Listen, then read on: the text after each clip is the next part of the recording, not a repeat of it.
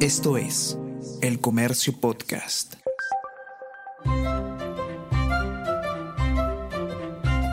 El Comercio Podcast presenta Mentiras Verdaderas con Renato Cisneros. Recomendamos ficciones de palpitante actualidad.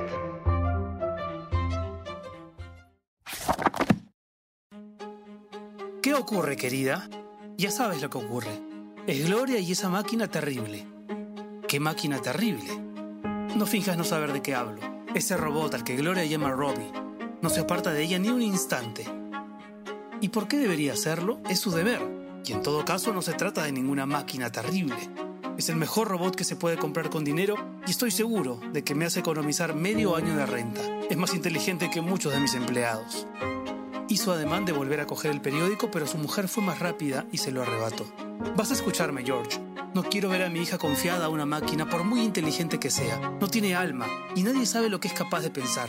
Una chiquilla no está hecha para ser protegida por una cosa de metal.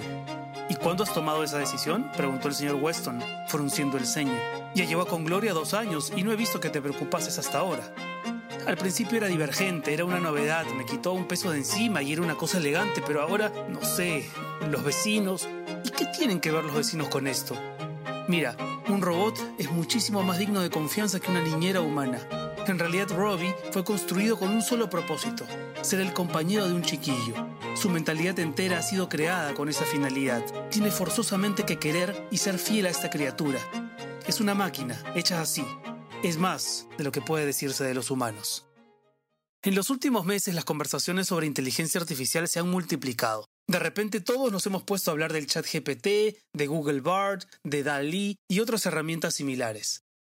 Se teme una próxima crisis masiva de empleos a causa de la incorporación de estas tecnologías allí donde la mano del hombre hasta hace poco era indiscutible. Solo el mes pasado Bill Gates aseguró que en apenas dos años los chatbots ayudarán a los niños a leer. No quiero pensar qué ocurrirá con los escritores en el próximo lustro. ¿Desapareceremos? El fragmento que acaban de escuchar pertenece a Robbie, el primer cuento de Yo Robot, de Isaac Asimov. Lo elegí porque ya a fines de los años 40 del siglo pasado, Asimov se planteaba preguntas como las que hoy nos inquietan y las respondía en unos relatos futuristas que publicaba en diferentes revistas. Yo Robot apareció en 1950. No es propiamente una novela, sino un conjunto de nueve cuentos que giran en torno a la convivencia entre humanos y robots. Ahí nos encontramos con robots cuidadores de niños, robots que asisten a astronautas y bailan por las noches, robots que leen la mente, robots que se fugan, que suplantan a políticos, etc. Las de Asimov no son solo máquinas utilitarias, son robots con dilemas éticos, con preocupaciones. Algunos incluso parecerían tener sentimientos. Poseen un cerebro positrónico, así se le denomina, y su comportamiento está regido por las famosas tres leyes de la robótica creadas por Asimov. Ley número uno. Un robot no debe dañar a un ser humano o por su inacción dejar que un ser humano sufra daño. Ley número 2. Un robot debe obedecer las órdenes que le son dadas por un ser humano excepto cuando estas órdenes están en oposición con la primera ley. Y ley número 3, un robot debe proteger su existencia hasta donde esta protección no entre en conflicto ni con la primera ni con la segunda leyes. El libro, adaptado al cine en el 2004, seguro muchos recuerdan la película con Will Smith, es una magnífica puerta de entrada a la obra del escritor de origen ruso, nacionalizado norteamericano, que fue, hay que decirlo, el gran divulgador de ciencia ficción de su tiempo. Y como una sola recomendación sabe a muy poco, aquí te dejo tres más antes de terminar. Sin pecado original.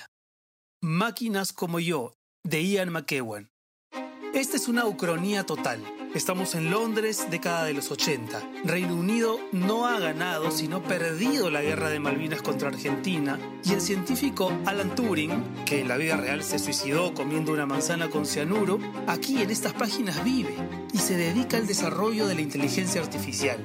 Es precisamente él quien logra crear unos robots sintéticos, máquinas capaces de tener conciencia, de entender las decisiones más complejas del ser humano. Los dos primeros prototipos, ¿saben cómo fueron bautizados?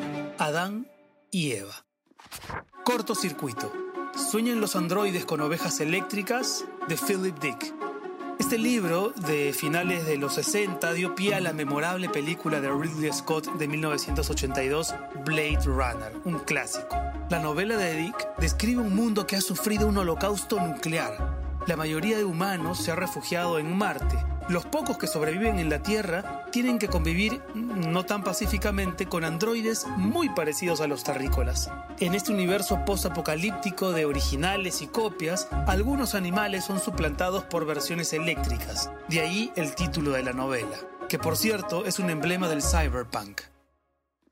El monstruo humillado, Frankenstein de Mary Shelley.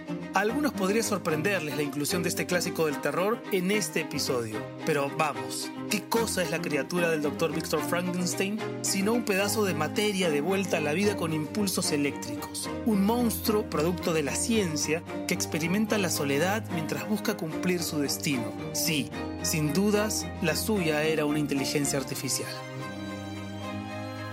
Estas son solo algunas ficciones sobre inteligencias artificiales. Hay muchísimos otros títulos. ¿Cuáles conoces? ¿Cuál es tu androide literario favorito?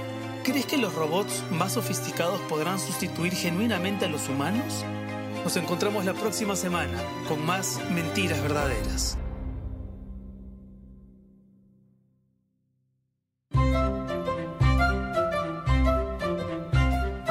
Esto fue Verdaderas con Renato Cisneros.